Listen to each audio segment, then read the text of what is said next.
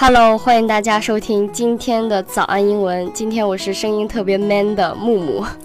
Hello, this is Selena. Today we're going to talk about a weird topic. A weird topic? Okay, I'll bite. What is it? I'll bite 是我无知。I want to know what does it mean. Alright, I'll bite means that I'll pay attention. I'll listen to Oh. what you have to say. 对，刚刚这个 Zelina 说 I'll bite，我以为她要咬什么呢，原来她说她要认真的听一下，到底这个我们今天很奇怪的题目是什么。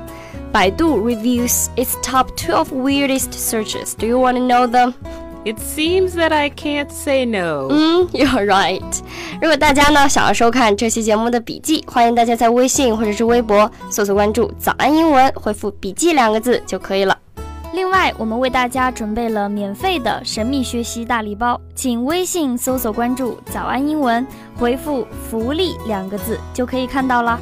I'm going to share the first one. I can't help laughing. I will not share all of those weirdest questions for you because they're too weird. Come on, you've left me in suspense. You gotta share something. OK，好，既然 Zelina 这么想知道呢，Now the first one and it's the number ten，我要分享第十个。Will mosquitoes still bite if I put a bowl of blood next to my bed? Mm, okay, not too bad. So is it a qu- good question? Uh, I don't know.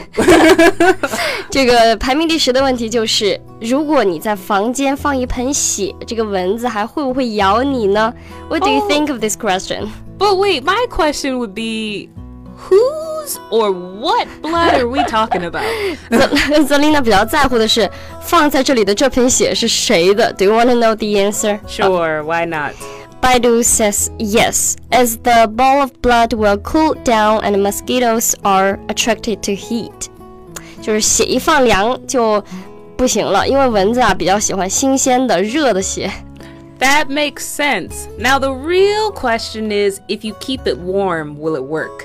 Good question. I will ask Baidu for the answer later. I will let Zelina to review the top three. The, number top- three. The number three. Yes. All right. Why do I like singing when I am in the shower? Actually, I also would like to know about this question. I also like doing like that. What about you? I sing no matter where I am. It just depends on the mood. Zelina was in it at the recording room sometimes. Oh, maybe, don't tell no one. maybe next time I, I will record it for our audience. Uh-oh.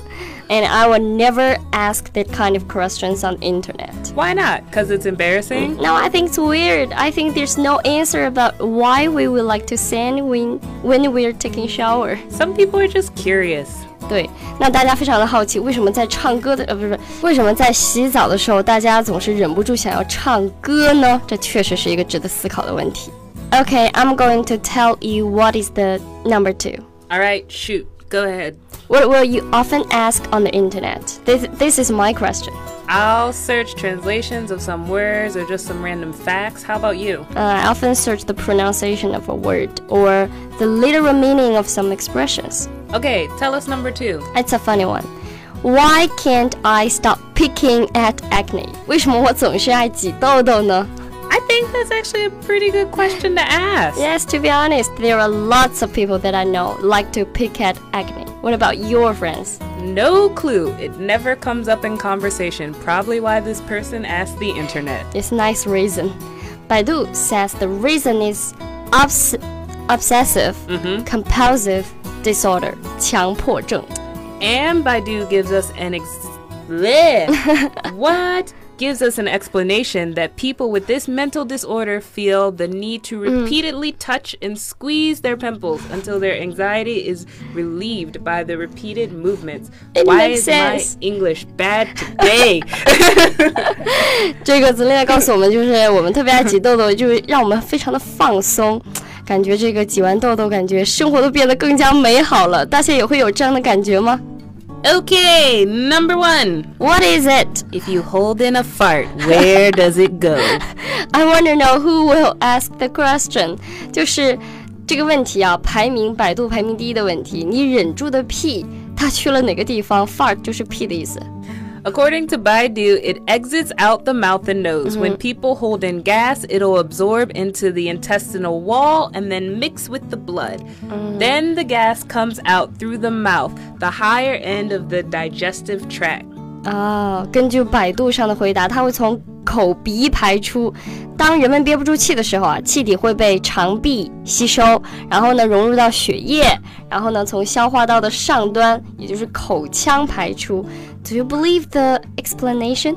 Maybe the gas has to go somewhere. I bet it's the same with a belch. It comes out as a fart. Selina 觉得这个放屁就跟打嗝一样啊，总是要有一个出口的。这个 belch 就是打嗝。 节目听不过瘾，马上升级我们的会员，有超过六百节从零基础开始的分级系统课程，一年内直播课无限量供应，包含发音、美剧、写作、阅读、学习方法，让你和老外无障碍交流。原价九百九十九元，限时特惠，一年只需六百二十九元。了解以及购买课程，请微信搜索关注“早安英文”，回复“会员”两个字就可以了。好啦，今天我们的节目就到这里了。 So, we looked at a bunch of weird questions that you might have seen also on the internet. 对，不知道大家在百度有没有搜索过一些非常奇怪的问题呢？那 see you next time， We'll see you. Bye. 拜拜。